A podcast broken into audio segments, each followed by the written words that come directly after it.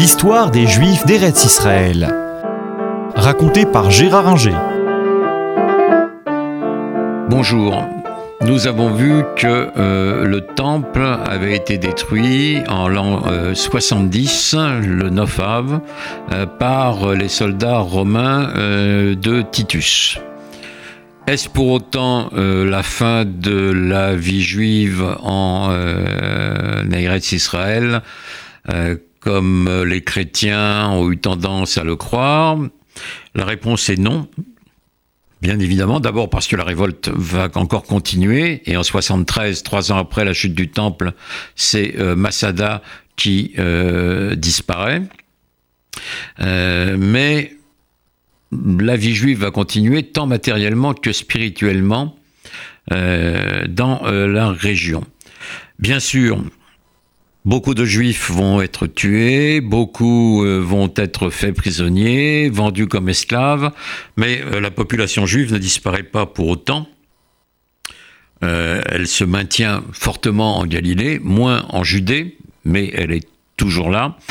Et spirituellement, on a parlé la dernière fois de Yonan Ben Zakkai, le judaïsme rabbinique va se développer en suivant l'école des pharisiens, les autres euh, écoles, les Esséniens vont disparaître, les Sadducéens euh, aussi, et euh, peu à peu, cette école rabbinique va donner naissance à la loi orale, à la Mishnah, et puis plus tard encore, jusqu'au 5e siècle, au Talmud de Jérusalem.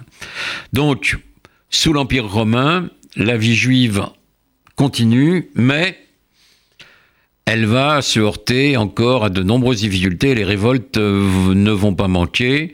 Les Juifs ne désespèrent pas euh, de euh, reconstituer un, État indépendant. Il y a une révolte en 117 qui a surtout lieu euh, en, Libye et en Égypte, à Alexandrie, où euh, les Juifs euh, se bagarrent fortement et s'entretuent avec les, les Grecs qui sont majoritaires dans la ville, mais ça bouge également en Judée. Mais la grande révolte va avoir lieu aux alentours de 135 quand l'empereur Adrien arrive au pouvoir. Alors l'empereur Adrien, c'est un homme euh, intelligent, brillant, cultivé, euh, mais euh, très marqué par le paganisme antique et notamment la culture grecque. Si l'on veut comprendre qui était Adrien, il faut lire le livre de Marguerite Yourcenar, Mémoire d'Adrien, où on comprend à la fois quelle est sa culture et pourquoi et comment il ne comprend rien au judaïsme qu'il considère comme contraire à tout bon sens et à tout humanisme. D'abord parce que euh, le Dieu des Juifs est pour lui un Dieu exclusif euh, et il ne comprend rien euh, à ce culte et donc il veut construire un temple pour Jupiter sur le lieu où était euh, le temple de Jérusalem. Il baptise la, vive, la ville euh, Elia Capitolina, la citadelle du Capitole, et il interdit la circoncision qui pour un grec est quelque chose d'anormal, la circoncision. C'est une atteinte au corps, c'est quelque chose d'incompréhensible. Cela provoque naturellement, euh, là pour le coup, une révolte euh, forte de l'ensemble de la population juive de Judée et de Galilée. La révolte est, menée par euh, Bar Korba, le fils de l'étoile, qui euh, se bat euh, dans sa forteresse de Béthar, près de Jérusalem, et qui mène la vie dure aux Romains.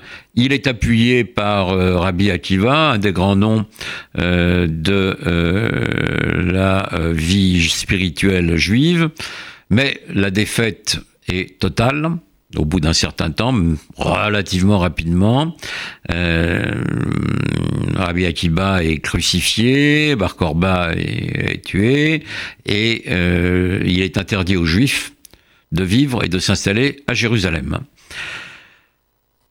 Ces mesures ne drastiques ne vont pas durer très longtemps. Le successeur euh, d'Adrien, qui s'appelle Antonin le Pieux, qui est également un grand, empereur romain, laisse euh, tomber la plupart des mesures euh, d'Adrien, mais les Juifs ne vont pas s'installer à Jérusalem facilement. La population juive de Judée est cette fois décimée mais pas celle de euh, Galilée. Et la vie juive va continuer pendant euh, longtemps en euh, Galilée. les choses vont à nouveau changer un peu plus tard avec la conversion en 323 de l'empereur Constantin au christianisme l'Empire va devenir, euh, pardon, pas en 323, en 313, euh, au christianisme. L'Empire va devenir progressivement un empire chrétien. Et là, la vie juive en Palestine va devoir s'adapter à euh, un nouveau régime.